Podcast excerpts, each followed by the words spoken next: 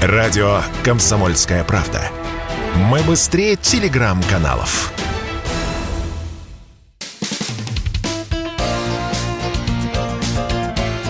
Говорит полковник. Нет вопроса, на который не знает ответа Виктор Баранец.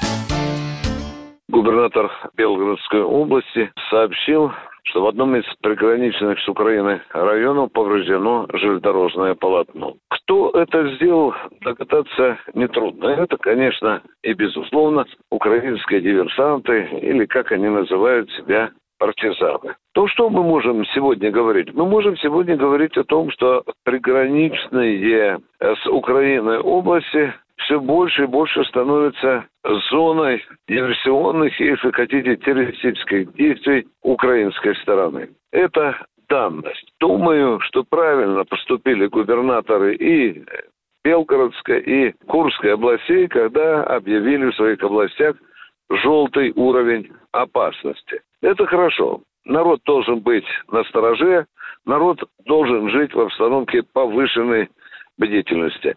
Мне кажется, что помимо объявления уровня желтого уровня опасности нужны и, и уже и другие инструменты для того, чтобы область жила в общем-то, в таком предчувствии того, что враг по ту сторону забора, враг за речкой. И, естественно, тут и к бабке не надо ходить, он будет еще учинять различные э, злодейские действия.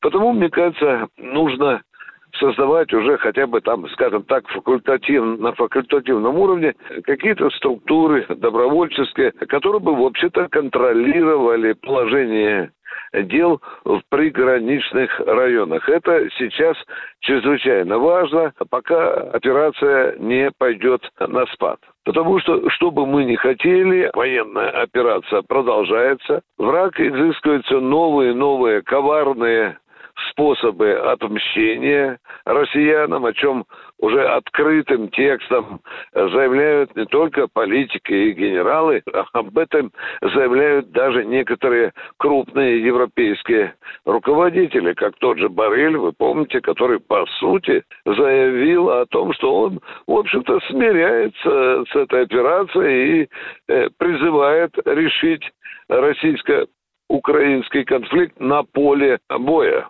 Странное, конечно, заявление. Но давайте вернемся все-таки к тому, что творится на российско-украинской границе в районе Белгородской и Курской областей. Наши читатели, радиослушатели, конечно, уже читали, что были и обстрелы, попытки обстрелов пограничного отряда. К счастью, обошлось без человеческих жертв. Были попытки обстрела и жилых населенных пунктов нескольких сел, были повреждены хатки э, в селах. Э, слава богу, и здесь обошлось без жертв. Отзвуки военной специальной операции, они, конечно, касаются э, и приграничных областей. Надо жить в повышенной бдительности и понимать, что в этой обстановке чрезвычайно важно делать все для того, чтобы враг не мог осуществить свои террористические акты.